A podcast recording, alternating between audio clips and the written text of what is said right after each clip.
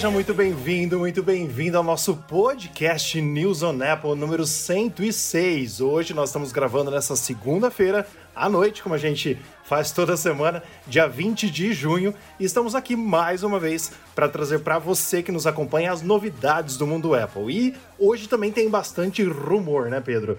Né, Dadá? Boa noite. Então nós estamos aqui comigo, Rafael De Angeli, Pedro Selli e Dadá novamente com você. Boa noite, Pedro. Boa noite, tudo bem? Como que estão as coisas? Boa noite aos nossos ouvintes, boa tarde, boa manhã, boa madrugada, boa qualquer coisa, que, onde você quer que você esteja. Pode estar no Lost também, né? Que eu estou na penúltima temporada. Nossa, já? Faltam quatro episódios para eu terminar a quinta temporada e começar a sexta. Graças a Deus essa temporada é menor, né? Só tem 17 episódios. É isso aí. E aí, Dadá, tudo bem? Tudo em ordem, boa noite pessoal. Cumprimentos para quem está nos ouvindo nesse momento. É sempre um prazer estar aqui gravando com vocês. Com certeza. E vamos que vamos, que a gente tem bastante coisa para falar. O Pedro falou que tem um anúncio que ele quer fazer durante o podcast. Eu já tô, já tô curioso, né? Quero saber, mas ele não falou antes pra gente em off, então vai ser um, né, uma surpresa. Também não sei nem o que, que é, nem qual é o assunto, mas vamos que vamos. Dana, você poderia falar pra gente, por gentileza, os nossos oferecimentos, nossos parceiros? Claro, ó, nossos oferecimentos, os nossos parceiros. Grupo Mundo Apple BR, que é o grupo e a página no Facebook, com mais de 77 mil membros. E o Hospital Mais Fone, o hospital do seu iPhone. É isso aí. E indo para nossa primeira matéria já, para você acompanhar o que a gente trouxe para esse podcast número 106, nós vamos falar sobre o chip M2. Sabe aquele MacBook Pro de 13 polegadas que a gente detonou ele aqui, que é horrível perante o novo MacBook Air, que custa mais barato e é melhor que o MacBook Pro de 13 polegadas? Esse MacBook já chegou nos Estados Unidos, né? Já começou a, a ser é, vendido nos Estados Unidos, algumas pessoas já receberam. E as pessoas que já receberam fizeram alguns testes, né? Vazou um benchmark aí do chip M2 do MacBook Pro de 13 polegadas e ele supera o modelo básico Intel do Mac Pro. Sabe aquele Mac Pro que era uma lixeirinha e aí passou para aquela aquela torra, torradeira, não, parece parece um negócio Ralador. de ralar queijo, né? Ralador de Aquele queijo. ralador, é. E ele, então, ele, ele custa 4.700 dólares mais caro que o MacBook Pro de 13 polegadas, ou seja, 48.500 reais aqui no Brasil pelo preço Apple, né, de diferença, mais 48.500 além do preço do MacBook Pro de 13 polegadas, e ele é mais rápido. o MacBook Pro é mais rápido que o Mac Pro, que a Apple ainda não atualizou com o chip Apple Silicon. E vazou, então, como eu falei, é, um Geekbench 5 aí, surgiu na quarta-feira passada, e ele trouxe o multicore, que o Pedro vai explicar um pouquinho pra gente depois, pra quem não entende, de 8.928. É, é o que deu o multicore desse MacBook 13 polegadas com chip M2. Enquanto, né, os outros MacBooks, tanto o MacBook Air quanto o MacBook Pro de 13 polegadas com chip M1 dava de 7.395 a 7.400. Esse deu, então, é, o número de, deixa eu pegar aqui de novo, 8.928, maior que o Mac Pro básico de entrada com chip Intel, que deu 8.027. Mas aí, pessoal, o que, que vocês acham? O chip M2 é bom, tão, tão bom assim, claro, com o modelo de entrada, como a gente já falou aqui, ele não é mais forte do que o M1 Pro, ele não é melhor que o M1 Max e muito menos que o M1 Ultra, mas um novo modelo de entrada aí dos chips Apple Silicon. Eu sempre tive, tenho uma atenção com esse negócio dos benchmarks, porque é lógico, a gente está falando de benchmarks e eles estão comparando o chip M2 com esse modelo todo preparado, com, com, com, com modelos mais robustos do, do Mac Pro. E assim, mesmo sendo o Mac Pro de entrada, lembrando que esse benchmark foi atingido para o Mac Pro de entrada, eu não vou saber explicar toda configuração que pode chegar ao Mac Pro, porque ele pode chegar a meio milhão de reais aqui na Apple Brasil. Já chegou nos trends do, do, do, do Twitter, porque eu lembro que o Felipe Neto tinha, tem esse Mac Pro. É absurdo, né? E ele até falou: olha, meu Mac Pro de meio milhão de, de reais. E o pessoal falou: quê? Como assim? Que, quanto custa esse, esse aparelho? Então, assim, questão de, de eficiência energética, tudo, não dá pra gente comparar um aparelho tão aprimorado quanto esse. Mas mostrou como essa transição para a linha Apple Silicon é, tem uma baita de uma eficiência gráfica, uma eficiência que, que pelos benchmarks a gente já pode a gente já pode ter uma baita noção do, do, do tamanho do passo tecnológico que a Apple deu com a implementação de chips Apple Silicon, mesmo comparando com o M1 e agora com o M2, obtendo esses bytes desses, desses resultados. E muito bem lembrado aqui na matéria do News on Apple, a gente fica esperando uma atualização do novo Mac Pro, tá? Então, talvez aqui no final do ano ou talvez no começo do ano que vem a gente vai ter alguma notícia. Provavelmente, Pro que se espera para o funcionamento de um Mac Pro vai ser com um chip M2 bem elaborado, sei lá, um Ultra M2, acho que teria que ser alguma coisa nesse nível para para poder se comparar ao nível de eficiência. Mas aí o Pedro que vai poder falar um pouquinho melhor para a gente, né? Bom, vamos lá. Primeira coisa, eu quero dizer porque eu estou muito feliz, né? Porque vocês conhecem o Gabriel Mallet, né? Amigo nosso, o Rafael conhece também, o Dadá também. O Flávio está nos Estados Unidos. Comprou uma câmera fotográfica lá de vídeo que ele queria tal. Aí ontem ele me mandou mensagem desesperado que o Flávio estava numa Apple e estava para comprar um MacBook para ele. Eu falei, não compre, espera. Não, porque o Flávio viu um lá que é, que é um MacBook Pro Ai. de entrada. Eu falei, pelo amor de Deus, qual que é esse MacBook? Não, é um MacBook de 13 polegadas com chip M2. Eu falei, em primeiro lugar, ele não é Pro. Nem aqui nem na China, só a Apple chama ele de Pro. Não, mas o Flávio falou que ele é Pro. Eu falei, pelo amor de Deus, ele não tem MagSafe, ele tem duas portas Thunderbolt, tudo aquilo que a gente já falou. Ele não tem leitor de cartão, ele não tem HDMI, a tela dele é uma desgraça, que é de 2016. A, a webcam é a mesma desgraça, o corpo dele é igual, a bateria é igual, é tudo igual, é tudo uma desgraça. A única coisa de Pro que ele tem é a ventoinha. Se você acha uma ventoinha profissional, então você compra esse lixo aí. Ela só tá acabando de usar todos os touch bar, todas as coisas que ela deve ter em estoque ainda e mandando esse, esse negócio aí para os trouxas comprar que acham que é profissional. Porque, segundo ela, são os dois MacBooks mais vendidos, né? O Air e o Pro. Eu falei para ele, já aproveita que o Flávio tá aí, compra o de 14 polegadas de entrada.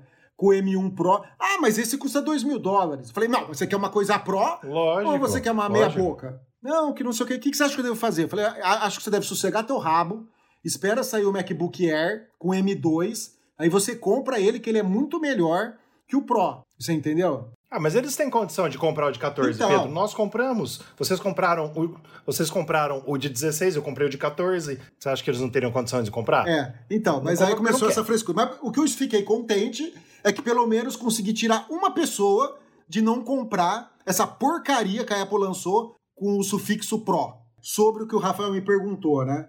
Os Core. O, o teste deu de multicore 8.928. Isso é uma pontuação muito legal. Por quê?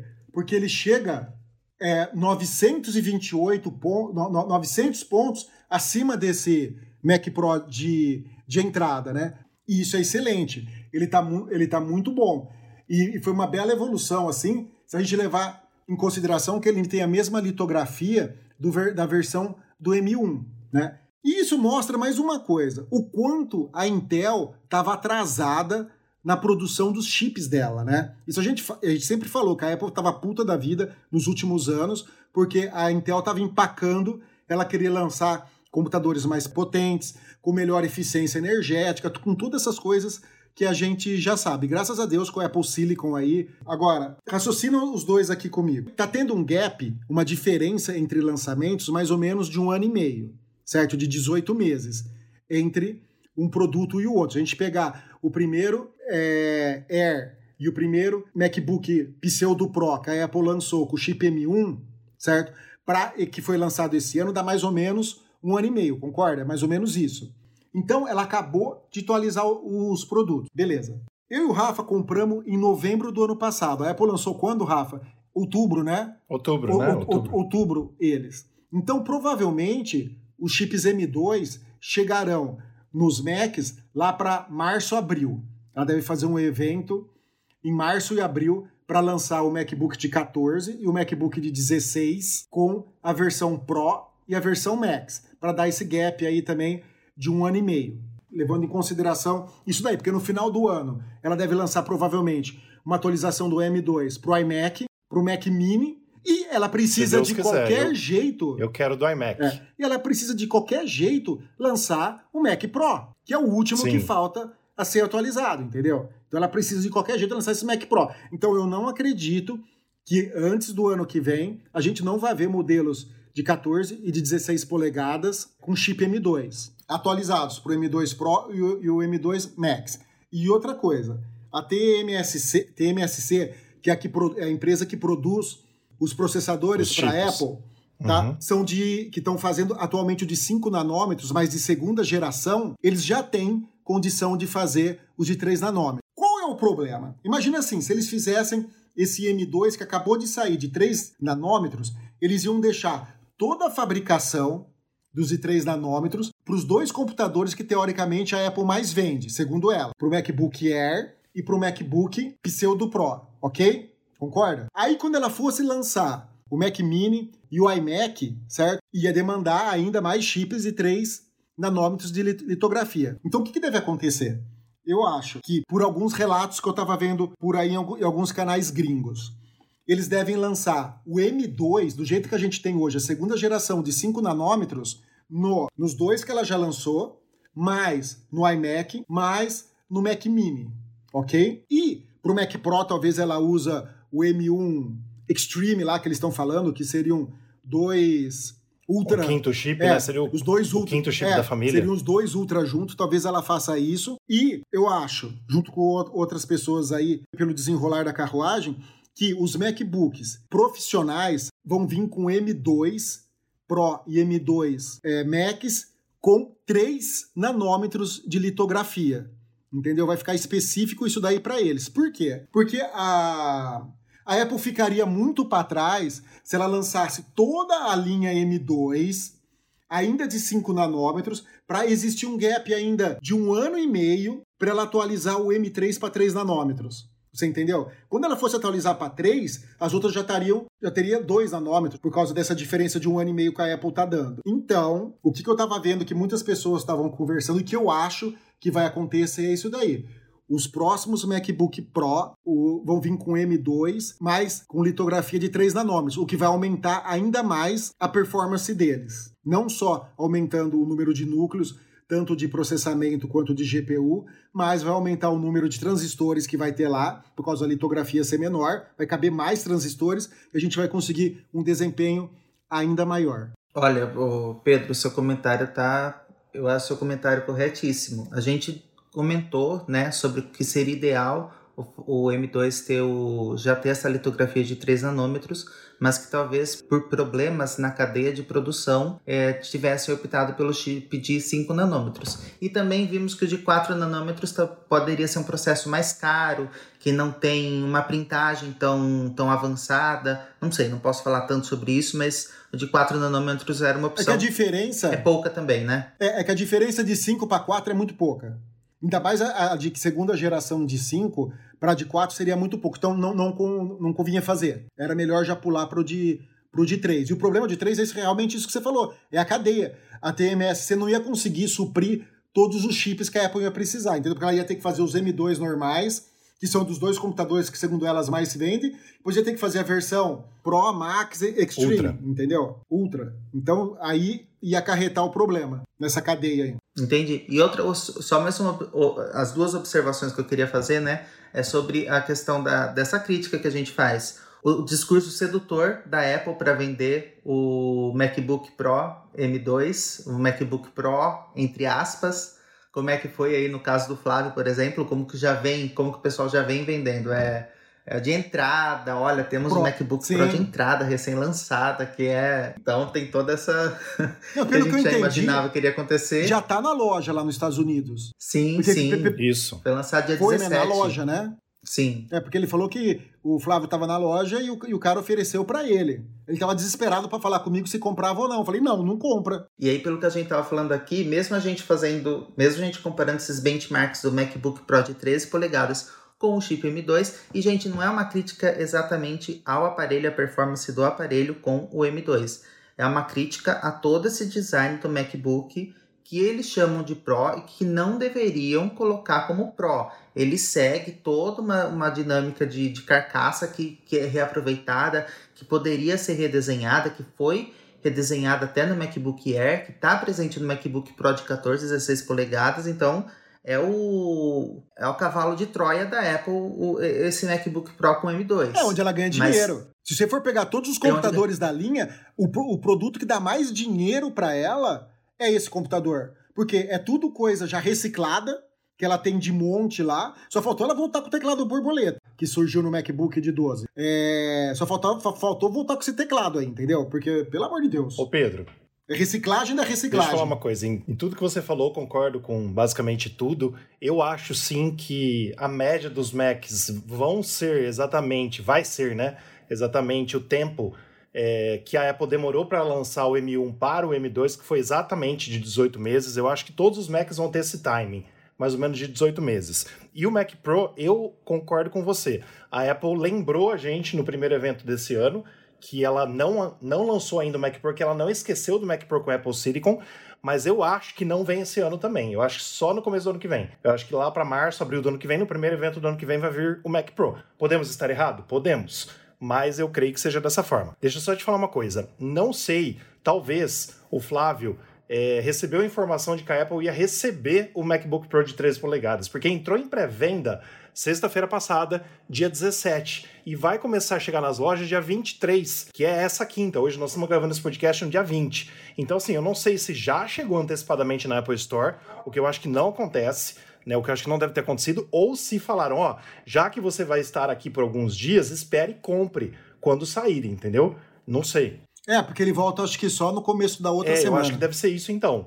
Entendeu? Ah, eu acho ser, que deve ser isso. ser. Mas, ah, Pedro, falando o exemplo do Flávio que está nos Estados Unidos, vocês imaginam quantas pessoas serão ludibriadas pelo MacBook Pro de 13 polegadas? Quantas pessoas vão entrar na Apple? Pessoas que não acompanham o mundo Apple, que é, assim, 99% dessas pessoas, 99,9% das pessoas não acompanham é, o site de tecnologia, podcast. Nossa, falei até enrolado agora. Sites de tecnologia, podcasts e todas as informações para saber que o MacBook Air, por exemplo, vai ser muito melhor que o MacBook Pro de 16. A gente já falou aqui N vezes, vamos bater nessa tecla quantas vezes for necessário. Mas como as pessoas vão ser enganadas pela Apple só pelo sufixo Pro, como você falou muito bem, Pedro. Então isso ao nosso Sim. ver, é um absurdo, realmente. Né? Só tem uma ventoinha a mais e tem um milhão de coisas melhores no, no MacBook Air do que no Pro. E vai ficar essa palhaçada. Quer resolver o problema da ventoinha, cara? Compra uma base com ventilador pro computador. Mesmo o meu tendo viso, é, ventoinha, eu tenho uma base aqui com displayzinho, ela tem cinco velocidade, é super silenciosa, sabe?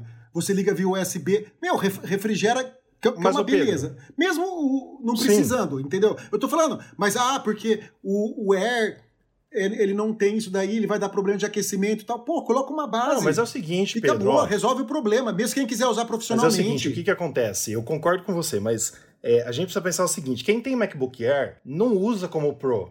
Quem tem MacBook Air geralmente é para acessar a internet, escrever uma coisa no Word, no Pages, para usar coisa básica, WhatsApp, web. Assim, Tá, mas não eu tô falando, como. Mesmo quem, mas mesmo quem quiser renderizar Sim, vídeo, alguma vai coisa conseguir. Não dele, vai- dá Claro. fazer. É só colocar uma ventoinha lá embaixo dele e Claro. acabou. Tem excelentes aí no Claro. mercado, sabe? Tem muito Mas assim, boas. ó, é, o João, que é nosso amigo, ele tem um MacBook Air. Eu nunca vi o MacBook dele quente. Dada, você tem é, um MacBook Pro de 16 e tem um MacBook Air também. O seu MacBook Air, você já pegou ele muito quente? Não. Então, Pedro, eu, eu duvido que a Apple vai fazer alguma coisa que vai torrar na mão do usuário ali, porque ela não pôs uma ventoinha porque não precisa, entendeu? Não, mas o problema é o seguinte, peraí. O problema é que, vamos lá, é o, é o- é o problema de, de aquecimento do processador. Tem um negócio, o M2 e o M1, que, que são no Air, eles não têm a ventoinha, então o que acontece? Eles têm a dissipação passiva, que a gente chama. Quando tem ventoinha é ativa, quando não tem ventoinha é passiva, certo? Então por que, que o Mac já é feito de alumínio? É para ajudar a sim, distribuir o calor, beleza? Então tá. Então, por exemplo, se você manda fazer uma, uma exportação em H264, H265 de um vídeo de 20 minutos, ele vai demorar muito processando isso daí. E o H264, diferente do ProRes, é o que demanda maior velocidade, é, ma- maior uso do processador. Você lembra que a gente fez o teste na sua casa, Marcelo? Sim. Lembra que a gente pegou o seu e o meu, colocamos no ProRes, bateu nos segundos, foi idêntico. A hora que a gente colocou o H264 para fazer, o meu foi quase o dobro de mais rápido do seu deu por ser o Max contra o Pro. Então é, é isso daí, entendeu? Apesar do M2 já incluir um codec H264, H265, já tem dentro dele. Mas mesmo assim ele deve esquentar mais. Aí quando ele esquenta muito, os, os processadores, isso, isso não é recente, foi a Apple que inventou. Mesmo se você pegar outros tipos de processador, o iPhone faz Sim. isso, a gente sabe. Quando o iPhone esquenta, o que, que ele faz? Ele diminui a tela. O brilho. O brilho, o processador. Isso. E os outros computadores também, que a gente tinha nos computadores antigamente, da Intel, essas coisas também. Vocês lembram o MacBook de 16? Eu tinha um de 16, parecia que ele levantava voo. Sim. Eu não conseguia gravar o podcast com ele, porque para gravando o podcast do jeito que a gente grava, a ventoinha já estava ligada. Era, era um absurdo. Sim. Então o que, que acontece? Quando o processador esquenta muito, para ele não queimar, para ele não sofrer nenhum problema, que que, em vez dele estar tá lá processando no 100%, eles diminuem lá para 80%. Então você tem uma perda aí de 20% de aproveitamento do processador, entendeu? Mas isso depois você já renderizou um pouco do vídeo, que é para manter ele funcionando. Por isso que a ventoinha é importante. Nesse caso, a ventoinha faz refrigerar ele e ele não tem essa perda. Mas é em, em casos extremos, entendeu? É em casos extremos. O que eu estou falando que uma, uma base bem colocada pode resolver totalmente isso daí. Claro. E é melhor você usar certeza. uma base e ter puta de uma tela melhor, melhor câmera,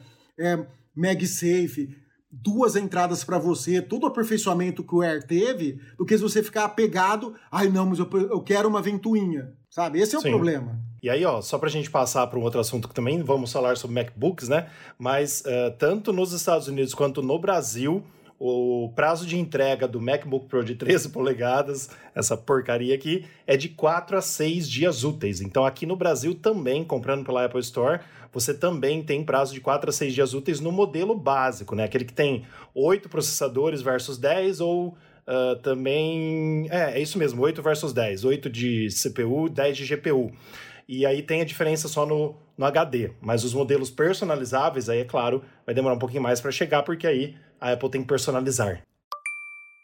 Mas é isso aí. Nosso segundo assunto é do nosso analista, um dos nossos analistas favoritos, que é o Ross Young, que participou aqui do podcast número 96 com a gente, fez uma entrevista. Se você não ouviu, volta lá no 96, que foi bem legal. O Ross Young disse o seguinte: MacBook Air e iPad Pro com telas OLED serão lançados em 2024. Então, o que, que a gente vai falar agora? Que a Apple planeja avançar um pouquinho mais na tecnologia de telas teoricamente 2024, daqui dois anos, mais ou menos, de acordo com o analista e também chama ele de leaker, porque ele também vaza bastante informação, Ross Young, né? Ele diz que assim, está parecendo cada vez mais provável que a Apple lance MacBooks e iPads com telas OLED em 2024. Mas só recapitulando aí, hoje em dia, quais iPads têm tela uh, tela mini LED? Apenas o de 12,9 polegadas iPad Pro. O de 11 não tem. E quais MacBooks têm tela mini LED? O MacBook de 14 e 16 polegadas na versão Pro. O resto dos iPads e o resto dos MacBooks tem tela normal LCD. Então a gente está falando de uma possível tecnologia em que eu particularmente, aí eu queria ouvir de vocês que também tem né, é, MacBooks com tela mini LED. Para mim a tela mini LED é perfeita, perfeita. Eu não vejo problema nenhum nela é maravilhosa. A minha tela mini LED, eu amo a tela mini LED. E a gente tem aí também é, uma possível né, uma possível tecnologia chamada microLED, que a Apple também parece que está investindo fortemente nessa tecnologia, que combinaria o melhor dos dois mundos, né? É, da tela mini LED com a tela OLED. Por quê? A tela OLED, como a gente já falou aqui várias vezes, ela tem aquele problema do burn-in, que é aqueles, aquelas manchas, os fantasmas na tela quando você usa, por exemplo, né, um jogo bastante, pessoa que é muito viciada num jogo, e fica partes daqueles gráficos iguais durante horas, né? Quando a gente vê algum ao vivo, por exemplo, escrito o símbolo da emissora e tal ao vivo, aquilo pode ficar marcado, abre aspas, para sempre na tela do seu iPhone ou na tela do seu Uh, dispositivo que tem a tela OLED. Lembrando também que os iPhones que têm tela OLED são 10, o 10S, o 10S Max, depois o 12 Pro, o 12 Pro Max e a linha 13 toda. É isso, né? 11 Pro também. 11 Pro, isso, 11 Pro e 11 Pro Max. Pulei 11 Pro e 11 Pro Max. O 10R não tem, o 11 não tem, o 12 e o 12 mini também não tem tela OLED, tem tela LCD normal. E agora, então, teoricamente, segundo o Ross Young, é, nós teríamos tela OLED em 2024. Eu acho basicamente que a Apple vai, vai, investir muito na tela mini LED, como ela já vem fazendo. Ela tem três produtos só com tela mini LED. Né? O iPad de 12.9, MacBook de 14 MacBook de 16. Só. Eu acho que ela vai ampliar isso e depois, ao meu ver, ela não vai pular para o LED tão fácil assim. Eu acho que essa tela micro LED, essa tecnologia que pegaria um pouquinho de cada uma, né? Então elas teriam um brilho aprimorado e sem esse problema do burn-in que a gente falou agora há pouco, né? Esses fantasmas na tela. Mas vamos ver o que vai ser aí nos próximos anos. Eu acho que a gente está em 2022 ainda. É, já estão jogando lá para 2024, tudo pode acontecer. Espero que não venha uma pandemia, mas a gente vê que muda, né? Que não venha uma nova pandemia, mas a gente vê que tudo muda muito rapidamente, principalmente no mundo da tecnologia, e a gente não sabe falar o que vai acontecer daqui dois anos, mas que a Apple deve estar tá estudando toda a tecnologia micro LED, toda a tecnologia mini LED para todos os seus dispositivos e também a tecnologia OLED já presente nos iPhones desde 2017 com o iPhone 10 com certeza ela tá fazendo, mas ela vai colocar o que for melhor pra gente. Já falei demais. Ó, só, só uma pequena, uma pequena observação, uma pequena correção. É, Rafa, você falou que o iPhone 12 e o iPhone 12 mini não tem a, a tecnologia OLED. Eles têm, tá? Como isso, o iPhone 11 é que não tem e o 10R é que não tem. O, o iPhone 12 e 12 mini já tem o, o OLED. É, eu tô aqui com os três aparelhos, meu MacBook Pro com mini LED, com essa tela encantadora, sensacional. Tô com meu iPad Pro de 11 polegadas, que é LCD, não tem o mini LED, igual poderia ser o de 12.9, mas eu sei lá porque fiz essa opção de, de, de não querer colocar, de não querer pôr a mão no, no mini LED no iPad também. E tô com o meu iPhone que tem a tela OLED. Tô com as três tecnologias aqui. Três tecnologias que pro que eu uso, é lógico, a mais encantadora é do MacBook, mas são três tecnologias que eu gosto bastante. Mas só para entender. O iPad, então, seria a tecnologia LCD, mais antiga. OLED, a mais avançada, e a, e a mini LED, que é a, a mais inovadora que está presente no MacBook. A gente está falando de um rumor que também pode colocar a micro OLED em, to em todos esses dispositivos. Que, entre que entra no meio. E que ela tem o melhor do, do OLED e do, do mini LED, né? Ela está aí no, no meio do caminho, mas ela, ela não apresenta os, esses problemas de burn-in, como, como você falou, por exemplo. Só para me situar, porque no meio de tanta tecnologia eu, eu, eu não entendo muito bem. É, mas assim, pelo, pelo que você falou, Dada, é o que eu entendo também. Desculpa aí pela minha, uh, pelo meu erro da tela do iPhone 12. Fugiu da minha cabeça, que é tanta tela, tanto número, tanto nome, que fugiu mesmo. Mas você tem razão, a linha 12 inteira tem OLED. A linha 13, ela, além do LED, o 13 Pro e o 13 Pro Max, tem ProMotion, que é uh, a taxa de atualização de 10 a 120 Hz. Essa foi a diferença da linha Pro do 13 para a linha Pro do 12. Mas é lá, Pedro. Tá, bom, vamos lá. Recapitulando. A pior tela que tem é a de LCD, que antes eram umas lâmpadas microfluorescentes que tinham por trás, acendiam a tela inteira e boa. Ah, você não tinha muita relação de contraste. O brilho também era meia boca. Depois vieram as telas LED. As LEDs, nada mais são do que LEDs, é diodo emissor de luz, que faz o quê? Faz a tela ter mais brilho do que uma tela LCD, mas ela ainda tem o problema de ficar tudo aceso, certo? Então você não tem aquele preto preto mesmo você pegando e deixando a tela preta, ela fica aquela Pedro, tela mas cinza. desculpa te interromper, deixa eu só te fazer uma, uma pergunta. Eu estava escrevendo uma matéria para o site semana passada sobre o que a hum. Apple hoje tem de telas e tudo mais. Eu, eu não lembro exatamente qual matéria que era, mas era, era uma dessas. Se bobear, é até essa do Rose Young mesmo que a gente está debatendo agora. E no site da Apple, a Apple fala que os MacBooks atuais dela têm LCD com LED. É, LCD LCD é tela de cristal Então, líquido. mas assim, eu posso falar LCD ou LED também. É, ou, é ou, não é OLED. Tipo assim, LCD ou LED. Pode não, ser um dos dois. É. É que, quando você fa... é que quando você fala só LCD, é, é levado à tela que surgiu o LCD, uhum. que é que tem a luz fluorescente. É, é, é como se fosse uma luz fluorescente, certo. entendeu? Por trás, certo? Aquela luz que a gente tinha antigamente na, na, na, na, cozinha, nas farmácias, aquela luz tubular, aquilo era uma luz fluorescente, daquele tipo, a grosso modo, por trás do, da tela para fazer ela acender. Uhum. Quando mudou para LED, é o mesmo avanço que a gente teve. Você lembra que uma lâmpada com menos watagem, você tinha a mesma potência de uma lâmpada fluorescente? Perfeito. Você tinha isso daí. Se, comparado, não estou falando de incandescente, uhum. hein? Incandescente, aquela de filamento, aquilo lá é uma desgraça. Falando da, da, fama, da famosa luz fria, que não esquentava. Beleza. Aí o que, que acontece? Aí o pessoal, depois do LED, o pessoal criou o OLED. Perfeito. Ok? Teve as telas de plasma, mas isso vamos deixar sim, de fora, sim, porque sim. hoje em dia é um, é um, nicho muito pequeno que tem e esquenta muito, mas é uma tela muito boa. Tiveram as telas de OLED. As telas de OLED, o que, que acontece? Elas são muito boas. E como você consegue acender a OLED pixel a pixel? Por exemplo, por isso que é usado no nosso Apple Watch. Você entendeu? O nosso Apple Watch é o único, acho que é o único dispositivo Apple com tela OLED. Antes dos, dos ah, iPhones tá, serem tá, lançados. Tá, tá, Era o único que a gente tinha. O, o, o, o, primeiro a introduzir foi o, o Apple Watch. Sim. Por quê? Para você ter economia. Imagina, o Apple Watch já consome uma bateria lascada. Imagina aquilo lá feito com, com tela LED ou, ou, ou LCD. Não ia dar certo. Então, é isso daí. Por isso que os caras estão falando agora do, do display sempre ligado, porque você consegue acender só uns pixels que você quer e como a latência ainda é de 1 Hz, né, você consegue economizar bastante energia. O problema do OLED era o mesmo problema do plasma, que é o, bur burning. O burning. O que, que, é isso? Você tem lá, por exemplo, imagina você tá assistindo um jogo de futebol.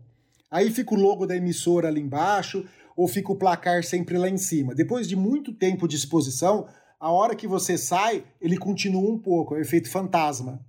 Aí o que, que você tinha que fazer antigamente? Você punha a televisão um pouco numa tela chuviscada, de fora do ar, deixava lá um minutinho, pum, voltava ao normal. Mas se você deixasse muito, muito tempo, tanto é que você ia em telas, por exemplo, em, em showrooms, tipo grandes magazines, e você via, você conseguia ver o que estava lá, lá, lá, por trás, porque não, não, não, resolvia mais o problema de tanto que a tela ficava ligada o dia inteiro num, num canal. Então o OLED sofre um pouco desse problema ok? Só que o brilho dele é bem legal.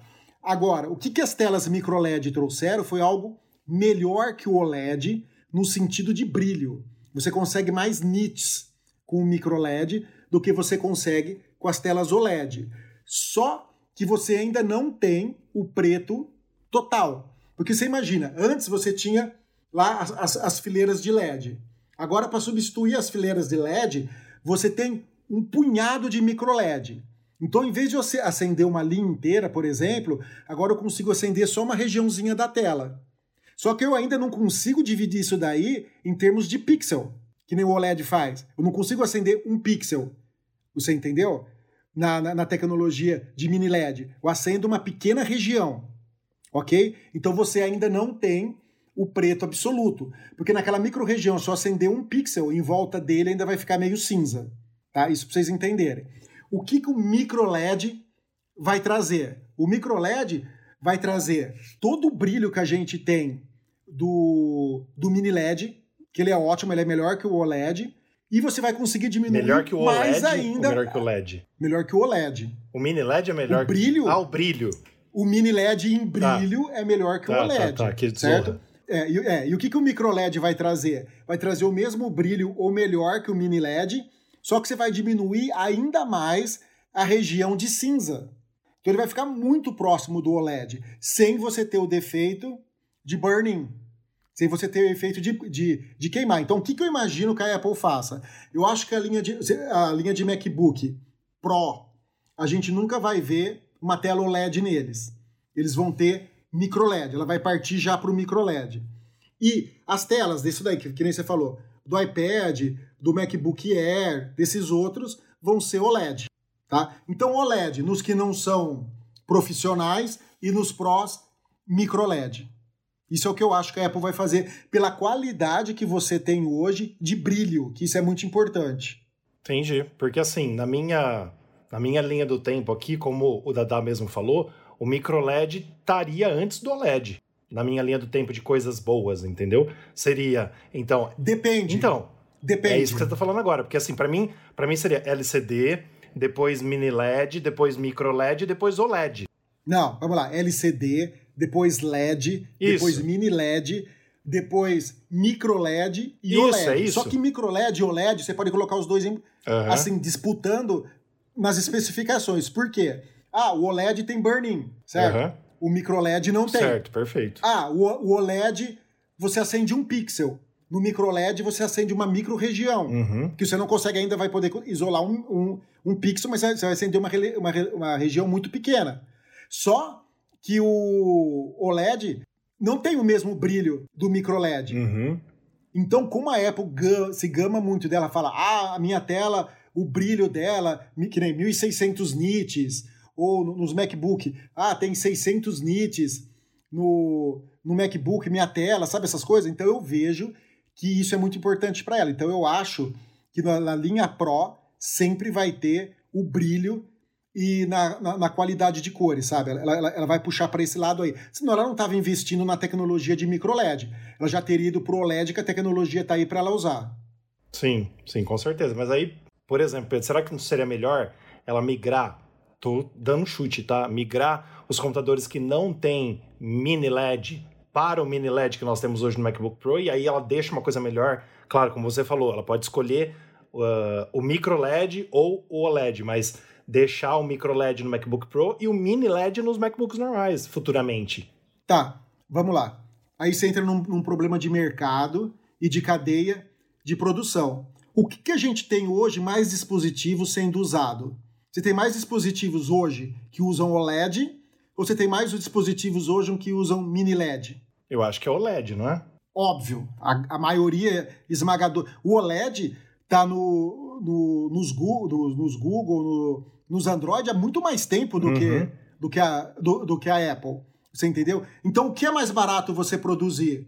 Uma tela OLED ou uma tela mini LED? Eu creio que é uma tela OLED, né? Que é OLED. Sim, a tela OLED é muito mais barata. Então, você acha que a Apple vai pegar num computador de entrada, colocar uma tela mais cara ou uma tela mais barata? Mais barata. Se ela colocar mais cara, ela não vai poder subir muito o preço. Sim, E ela vai ganhar menos dinheiro. A gente conhecendo o Tim Cook, o que, que você acha que ele vai optar? tela mais barata. Óbvio. E não é ruim. E Sim, não é ruim, sim, porque sim. o computador de entrada tá aí. Tá estão saindo agora. Acabou de sair mais uns dois, três computadores com tela OLED, entendeu? Os computadores até outro, até pouco tempo era, era, era, era tela IPS com LED, Uhum. sabe? Sim, sim. Entendeu? Ô, Pedro, Então, e- e, e- e fa- e falta mais uma tela da gente falar, Hum. que é essa tela que a LG lançou, que o, o computador que eu comprei, que o monitor que eu IPS comprei Black? na Dell foi o primeiro a ter, que é o IPS Black, que ela fica entre a tecnologia LED da Apple e a tecnologia mini LED, Certo. entendeu? Ela fica entre os dois. Enquanto o, da Le- o LED da Apple, as, as telas dos MacBook não Pro da Apple, elas dão 1200 para um de contraste, certo? Esse IPS Black dá 2000 para um de contraste. Então ele tem um contraste, um preto melhor do que o LED. Perfeito. Já é uma, já é uma bela evolução, entendeu? E faz você ter é, monitores mais baratos. Imagina uma tela de 32 polegadas com mini LED. Ia custar caro pra caramba. Sim, com certeza. Ô Pedro, deixa eu falar uma coisa. Por exemplo, se eu pegar hoje, tá? Eu não vejo diferença quase no preto do iPhone, que é OLED, para o preto do MacBook, que é mini LED. Eu vou ver diferença Sim. de preto pro micro LED? Você diz como? Eu digo assim, ó. Explica de O novo. meu iPhone 13 Pro Max, ele tem OLED. O preto é maravilhoso. Tem o LED. Tá? O meu MacBook Sim. Pro de 14, ele tem mini LED. O preto também Micro- é maravilhoso. Eu já não mini vejo LED. diferença. Eu vou ver diferença no Sim. preto do micro LED? Será que o meu olho vai enxergar essa diferença? Então, aí vai depender de como, aonde você estiver, tá? Se você estiver numa sala 100% escura, imagina 100% escura, Aham. e você pôr os dois um do lado do outro, acender uma a, a mesma tela, um ponto branco, uma bolinha branca no meio Aham. do iPhone, uma bolinha branca no meio da tela do seu computador, na tela do seu computador é para você ter um mini glowzinho em volta, que são dos pixels que não apagaram completamente Certo. entendeu? Mas isso se você tiver numa tela totalmente escura, Uhum. tá? Se você tiver na luz do dia, assim, você não vai ver diferença, sabe? Entendi. É, se você tiver na luz do dia, normalmente num escritório, você não vê muita diferença nem para uma tela LED, Uhum. Tá? Então vai depender da onde você da onde você tiver, entendeu? Perfeito. Então vamos aguardar aí as novidades, tanto da Apple quanto do mundo da tecnologia, sobre as telas né, futuras dos dispositivos. E a nossa próxima notícia é uma notícia que eu já queria dar, mas eu estava esperando algum leaker é, ter essa informação e falar alguma coisa pra gente, né? Sobre os AirTags, que é aquele dispositivo de rastreamento que a Apple tem, né? O rastreador de itens. E o Minchiku, nosso querido Minchiku, a gente sempre é, acredita bastante nas coisas que ele coloca, porque muita coisa ele acerta. Tanto ele, quanto o John Prosser, quanto o Ross Young, são leakers que a gente sempre é, costuma dar credibilidade, porque o nível de acerto deles é muito grande, né? E ele veio hoje, nessa segunda-feira, dia 20, é, dia 20 de junho, dizer que com a segunda geração em andamento, AirTags podem chegar em 55 milhões de unidades vendidas em 2022. Ele trouxe alguns números que a Apple nunca trouxe. Ele disse que no ano passado, Pedro e Dadá, e os nossos ouvintes, claro, a Apple vendeu 20 milhões de AirTags. Esse ano, as estimativas apontam que será 35 milhões. E aí, se realmente tudo isso se concretizar, a Apple provavelmente já estaria pensando nos AirTags geração 2, sei lá como que vai chamar. Eu gosto muito, como o Pedro e o Dadá sabem, nós aqui temos vários AirTags, né? Eu tenho cinco, acho que o Pedro tem cinco, o Dadá tem Sim. Cinco. Cinco também, né? Cinco também. Então nós temos 15 AirTags aqui. A gente brinca muito com elas, é muito legal. E uh, a gente fica se perguntando o que poderia ter no AirTag 2, né? Encerrando essa matéria no nosso site, eu até coloquei que uh, o AirTag 2, teoricamente, ele poderia ter mais recursos anti-perseguição, né? Que a gente já viu aqui que muita gente usa para perseguição, mas hoje a tecnologia já está avançada e a Apple mudou muito no, uh, no firmware dos AirTags. Com o tempo, ela foi atualizando, né? A gente tem essas atualizações automaticamente, que já tem recursos anti-perseguição, mas acho que ela poderia ampliar um pouco isso. Os alto-falantes um pouco mais alto, né? Com um pouco mais de volume, para que a gente possa localizar com mais facilidade se está num carro ou algum outro lugar. Não que hoje não seja legal, mas acho que pode melhorar. E talvez um design, né? Um design um pouquinho mais fino, para que a gente possa colocar dentro da carteira, possa colocar em outros lugares. Mas o que, que vocês acham que seria o novo AirTag? Quais seriam as, as mudanças né, que a Apple poderia fazer nessa versão 2? Olha, eu uso pra caramba o AirTag. Eu utilizo ele inclusive dentro da carteira. E, o que, e uma no controle remoto. Isso daí o pessoal fala, mas por que no controle remoto? Porque aqui em casa, gente, a gente é meio doido e já chegou a colocar o controle remoto dentro da geladeira. Aí você imagina, pode reconstruir Nossa, os passos do Deus. jeito que for, você não encontra o controle remoto, até que você resolve abrir a geladeira, tá lá o controle remoto gelado, maravilhoso lá, mas acon- acontece. Então eu tenho Eu queria muito ver um dia o Dudes comendo o AirTag sem querer. Dormindo e comendo. Aí a gente, você achar dentro, dele o. Mas Tem que ter um recurso, um recurso no 2 para poder falar que pode, a pessoa está sendo perseguida nesse caso, é. Mas aconteceu essa semana, o Dudes foi me levar ao shopping, que eu fui encontrar meus pais, e eu falei, ó, vou deixar minha carteira aqui no carro e vou ficar apenas com, com um cartão de crédito. E a hora que ele estava voltando, apitou lá para ele, olha, é, uma AirTag que não é sua está, está aqui com você. E ele mandou, mandou um print lá falou: O que, que é isso? O que, que você deixou aqui no carro? Eu falei: Minha carteira, só, só você ver aí, que é a, a, a AirTag da, da minha carteira que ficou. Não tô te perseguindo, não. Eu acho que a Apple poderia lançar um AirTag menorzinho e mais fino, justamente para colocar em, em carteira. Sabe, al- algum AirTag que tem uma bateria interna, pode ser até descartável. Porque te- te- teria, tem uns produtos que antes do, do AirTag de outras empresas que tem por aí, que ele tem bateria interna, então ele é fininho. E, e pode ser até descartável, se ela fizer num preço mais legalzinho. Justamente, pode ter menos recursos, justamente pra você poder colocar ele dentro de uma carteira, sabe? Não fazer tão volume. Porque o AirTag é pequeno, Sim. mas ele é meio grossinho, né? Porque Grossinho. é, porque ele usa aquela pilha de, de relógio na a 2032, a CR2032. Então é complicado. Tentar descobrir algum outro jeito de fazer ele um pouco mais fino, sabe? Hoje a tecnologia tá aí, a gente sabe diminuir a litografia do AirTag. Esse é o desafio da Apple para fazer E uma coisinha mais a legal. Apple tem, né, é, gente? dinheiro a Apple tem para fazer. Isso eu acharia legal, sabe? Tipo assim, ima- imagina que você faz um em forma de comprimido, que você pode tomar o comprimido, certo? E ele fica dentro de você lá e você consegue monitorar onde você, a- a- aonde você faz. Claro, com certeza. Pô, seria sensacional. Se você dá pro teu certeza. filho. Anti-perseguição, nada. Não, né? não, tô falando uma coisa assim de pai. Se você dá pro teu filho a hora que vai sair, você fica monitorando onde ele, ele não vai saber. Quer dizer, ele vai saber a hora que sair, né? Aí você tem que fazer um sistema de privada lá para reciclar isso, isso daí, né? Porque se ele fizer na- no, no, no shopping, em algum lugar, você perdeu. Mas se for baratinho, né? Você, você dá outro para ele tomar. Em forma de uma cápsula de. Ou imagina um que você pode colocar dentro daquelas cápsulas, o Marcelo. Sabe aquelas cápsulas que você abre ela, coloca lá dentro e fecha, toma, toma teu remedinho. Acabou.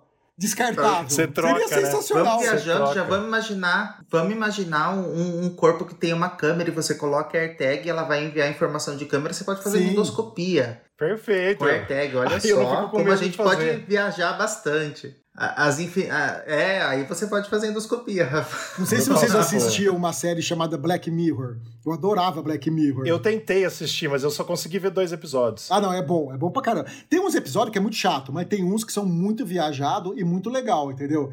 E eu vejo uma AirTag num futuro desse daí, uma Black Mirror. Você colocando dentro de um comprimido, o cara engolindo, você rastreando, sabe? Muito massa. Ou colocando subcutâneo. Dá pra fazer um monte de coisa.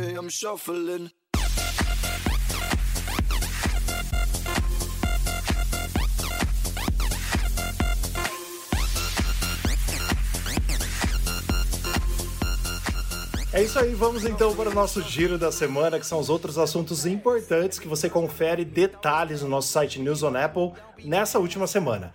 Mark Gurman disse o seguinte: MacBook Air de 15 polegadas e MacBook de 12 polegadas devem ser lançados em 2023. Ross Young, iPad de 14 polegadas sem tela mini LED e sem promotion será lançado no início de 2023. Isso daqui é indo por água abaixo toda a teoria que a gente teve no podcast passado, Exato. porque ele falou que ia ser lançado um Pro. Aí no dia seguinte, Exato. a gente gravou na segunda, na terça, ele falou: não, não vai ser mais Pro. Exato. Vencedores do Swift Student Challenge da Apple usam programação para ajudar suas comunidades. Review, mais um review aí do Apple TV Plus. Personagem de Glenn Close se une à dinâmica de duas mulheres desconhecidas e unidas em Teherã. Apple transmitirá todos os jogos da Major League Soccer por 10 anos, a partir de 2023. Aqui vale um esclarecimento, gente. Não é no Apple TV Plus. Não é no sistema de streamer, de streaming da Apple, tá? É no aplicativo. É pra confundir, é, isso. É para pra confundir, confundir. Porque existe o É app, isso. existe o set-top box e existe o sistema de streaming. Ou a Apple que não sabe É dar isso. nome. Pelo amor de Deus, terrível. E vamos agora então para os populares do Apple TV Plus, as séries e os filmes mais assistidos do momento e a nossa fonte, é claro, é a Apple. Então, em primeiro lugar, ainda está a Ruptura, a série que estreou aí no dia 18 de fevereiro desse ano e que tá fazendo sucesso, tá levando o nome Apple TV Plus que todo mundo tá com vontade de ver. É muito boa, a gente recomenda. A segunda, For All Mankind, que é a temporada 3. E em terceiro lugar, Teran, também uma série. Em quarto lugar, Iluminadas, uma série maravilhosa que tem o nosso o nosso querido ator brasileiro, como é o nome dele mesmo? Wagner Moura. Wagner Moura, verdade, tinha esquecido. Muito boa também. Planeta Pré-Histórico, um documentário série em quinto lugar. Ted Lasso em sexto. We Crashed em sétimo. The Morning Show em oitavo. Uma série documentário que é Home, eu não conheço, mas o Dada- falou que já assistiu a primeira temporada e estreou na semana passada, na sexta-feira, a segunda temporada. Fiquei, assim, eu vi o trailer, fiquei com vontade de ver um dia eu vou assistir, tá em nono já. E pela primeira vez aqui, desde que a gente começou essa sessão aqui no nosso podcast, entrou um filme. Essa semana esse filme brigou, né, na última semana, basicamente por vários lugares, ele ficou até em sexto, sétimo, é como mais assistido, e é um filme que eu não sei falar o nome correto, mas é Cha Cha Real Smooth. O próximo passo. É um filme que estreou também na sexta-feira passada no Apple TV Plus e que está entre os mais assistidos. Quero ver o trailer, inclusive, inclusive desse filme que não sei se é muito legal, mas deve ser porque o pessoal tá vendo bastante, né? Então é isso, gente. Dada, esse home aí, é bom? Vale a pena esse documentário, série? Gente, a série Home que- estreou agora na segunda temporada é para você viajar nas tecnologias, tecnologias e todo o processo bélico de arquitetura, tudo que, que você pode ter de inovação no sentido de engenharia, de arquitetura e de tecnologia, tudo misturado para oferecer assim é, casas que vão desde arranha-céus maravilhosos ou produzidos para que você veja como arranha-céu para que você veja como uma coisa que, que seja totalmente interligada à cidade. Cada episódio traz uma, uma inovação um, e, e um tipo de experiência completamente diferente. E agora na segunda temporada, provavelmente essa premissa continua e provavelmente é por causa do sucesso do lançamento dessa, de- dessa série lá em 2020 que ela retorna aqui na segunda temporada sendo um sucesso de novo. Não à toa ela tá entre as 10 mais assistidas no momento. Muito bom. E Teran finalmente acabou, né, Dada? Saiu o último episódio de sexta-feira, eu já, Pois eu já é. vi na madrugada de sexta, porque não tem como não ver. E também é muito top, eu gostei pra caramba. É, terá uma das minhas séries preferidas do Apple TV Plus. Aliás, essa lista aí tá muito boa, né? É, só lembrando que da semana passada a gente tinha em sexto lugar a Serpente de Essex, que saiu, né? E Si também, uma série de 2019 que sempre volta aí pros mais assistidos, mas ela também estava em décimo. É, ela estava em décimo, é isso mesmo, ela estava em décimo e saiu também Si na semana passada né? E, e, é isso. Então, nesse, nessa semana entrou Home, documentário série, e também Cha Cha Real Smooth, o próximo passo, que é um filme. É, é um filme, é um comédia-drama romântico, assim, aqueles filmes que aquecem o coração, né? Mas você viu já ou você viu o trailer? Bonitinho. Não, eu vi o trailer. E tem uma, tem uma garota autista, é um menino que ele era apaixonado por mulher mais velha, ele sofre um não, e aí vai. É, filminho Sessão da Tarde, mas é, mas é bonitinho. Deve ser, deve ser bonitinho, né? Por isso que entrou entre os 10 aí. Vamos ver se a gente assiste Sim. algum dia. E vamos então para as nossas perguntas dos ouvintes, que você pode entrar em contato conosco, principalmente em Instagram, né? O nosso Instagram é News on Apple, e você manda sua pergunta para a gente, que a gente vai falar aqui com muito prazer. Pedro, você pode ler para a gente as perguntas? A primeira é de Rubem Moraes, do Recife, Pernambuco. Resolvi tomar a decisão de imputar todos os dados do iPhone. Não uso mais carteira, cartão físico, agora tudo é Apple Pay. Não uso SIM físico, só o eSIM. Todas as contas do e-mail pessoal e profissional estão no iPhone, menos as do banco. Mas me pergunta até a título de curiosidade: mas alguém aqui faz isso? É seguro? Uma parte do meu cérebro fala que estou fazendo besteira. Eu acho que tá, você devia colocar do banco também. Você já colocou todas as informações suas? Eu tenho tudo. Eu uso tudo lá: Unimed, CNH, banco, tal mas a gente usa com aquele recurso de tempo limitado, né, Rafa? Sim, tempo de uso. Que você com recurso de tempo de uso, porque aí você tem direito a usar um minuto por dia. Se você quiser usar mais, você tem que digitar uma senha lá. Isso facilita muito a nossa vida, inclusive e-mail, banco e qualquer outro aplicativo que você, que você queira. Eu acho que você não faz besteira, não. Eu saio muitas vezes sem carteira, só com o celular e segue a vida. A gente também não pode ficar limitado a esses vagabundos aí, né? Bom, não posso falar nada. Meu banco é, ainda é um dos bancos que não está, que, que o Apple Pay não, não fez a transição para poder aceitar o cartão. Então eu fico preso que ao banco você tem? Santander. Não, fala. É o Santander? Santander e ah, Caixa. Santa... Os é dois lógico. bancos que eu trabalho são os dois bancos que não aceitam o Apple Pay. Vamos lá. O, o, o Caixa é um lixo. Até o aplicativo deles uhum. é um uhum. lixo. A tecnologia deles é um lixo. É um lixo. Sabe? Eu só tenho caixa por causa da porcaria do banco, do, do apartamento que a gente comprou e obrigou a abrir a conta na caixa. Senão eu não, eu não teria conta na Caixa Econômica Federal. Que é horrível. E o Santander, meu filho, enquanto eles tiverem aquela pulseirinha medonha deles lá de aproximação, eles não vão dar o braço a torcer. Você entendeu? Já era para terem vergonha na cara, eu também tenho conta no Santander.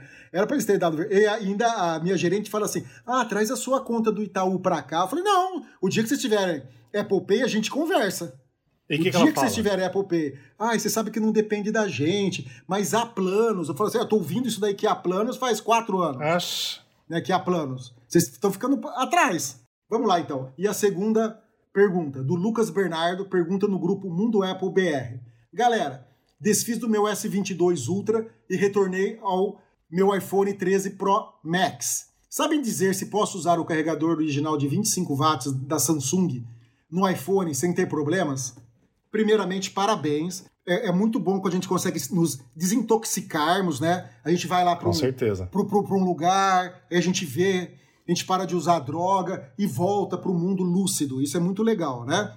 Bem-vindo à pílula azul novamente. Sim, pode usar sem problema nenhum. Apesar da gente zoar que Samsung é uma bosta, o carregador é bom, assim como tantos outros bons que tem de outras marcas. Então, sim, sem ser aqueles genéricos que você paga 10 reais, pode usar assim que não vai ter problema problema nenhum, é de marca boa. Assim como você pode usar o da Motorola, você pode usar o da Xiaomi, não tem problema. Ô Pedro, eu vou, eu vou pegar algumas, alguns endereços de clínicas aqui de Araraquara e vou passar para você. Porque você tem um Android e tem um iPhone. Eu não sei o que, que você está falando do Lucas aí. Coitado, ele deixou de usar o S22. Você tem um Samsung S21, sei lá qual que é, e tem o iPhone 13 Pro Max. Você então, sabe desde quando eu não uso o meu Samsung? Desde quando? Desde que a gente voltou de Dubai. Ah, desde que você foi que para Dubai? Que eu não uso o meu Samsung. E eu tenho esse celular e eu vou morrer com ele. Eu já comprei um bom que era para morrer com ele. Porque vamos para o México. É o celular que eu vou levar. Ainda mais que eu descobri agora aquela merda daquela Copper Airlines lá, não tem entretenimento a bordo. Nossa, Você tem que ver que no seu porcaria. próprio dispositivo. Entendeu? Já pensou? Ficar viajando do avião sem poder assistir? Ah, tudo bem que eu durmo. Né? Mas eu preciso ter falando alguma coisa na minha orelha para eu dormir. Que é, uma, é, uma, é, o, é o meu calmante para dormir no avião, é algo falando no meu ouvido. Eu adoro dormir com coisas, com barulhinhos. Nossa, desculpa aí. Not working hard. Yeah, right, picture that with a Kodak. Or better yet, go to Times Square, take a picture of me with a Kodak. Took my life from negative to positive, I just want y'all to know that. And tonight, let's enjoy life. Pitbull, Naya, Neo, that's right. Mas é isso, pessoal. Então estamos aí finalizando mais um podcast número 106. Espero que você que está nos ouvindo tenha gostado. E a gente pede para você nessa plataforma que você está ouvindo, dá nota pra gente se tiver como dar nota divulgue, assine para que você possa ser notificado assim que tiver né, um novo episódio. Geralmente a gente está lançando agora às quartas-feiras, mas às vezes pode atrasar um pouquinho, mas sempre que sair, você vai ser muito bem notificado pelo seu aplicativo. Siga a gente, curta nos apps para nos ajudar também no engajamento. Compartilhe, principalmente com seus amigos que gostam de Apple. Nosso site newsonapple.com, nosso Instagram newsonapple, nosso Twitter newsonappleBR, nosso Facebook newsonapple e youtube.com/newsonapple. E Dada, por favor, fala pra gente de novo os nossos oferecimentos, nossos parceiros de hoje. Os nossos oferecimentos, nossos parceiros, Mundo Apple BR, grupo e página no Facebook e o Hospital Mais Fone, seu iPhone novo de novo. É isso aí, agradecemos desde já, nós três aqui, pela edição do Gui Oliveira, né, que tá fazendo a edição do nosso podcast aí toda semana. Muito obrigado, viu, Gui? E Pedro, Dada, foi muito bom estar com vocês novamente. E se Deus quiser, a gente se vê na semana que vem. Até a semana que vem, pessoal. Eu tenho uma reclamação a fazer. Eu estou sofrendo nesse canal de inf...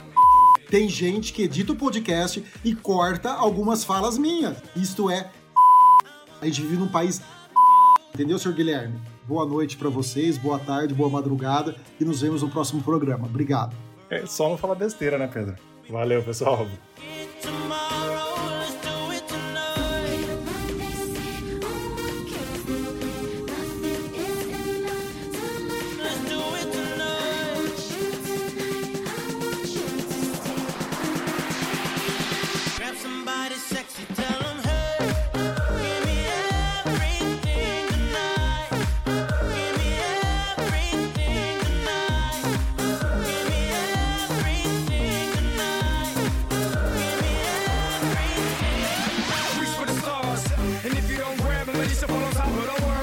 About it, cause if you slip, I'm gonna fall on top of your girl. when I'm involved with this deeper than the Masons, baby, baby, and it ain't no secret. My family's from Cuba, but I'm an American. I don't get money like secrets. Put it on my life, baby. I make it feel right, baby. Can't promise tomorrow, but I promise tonight, darling.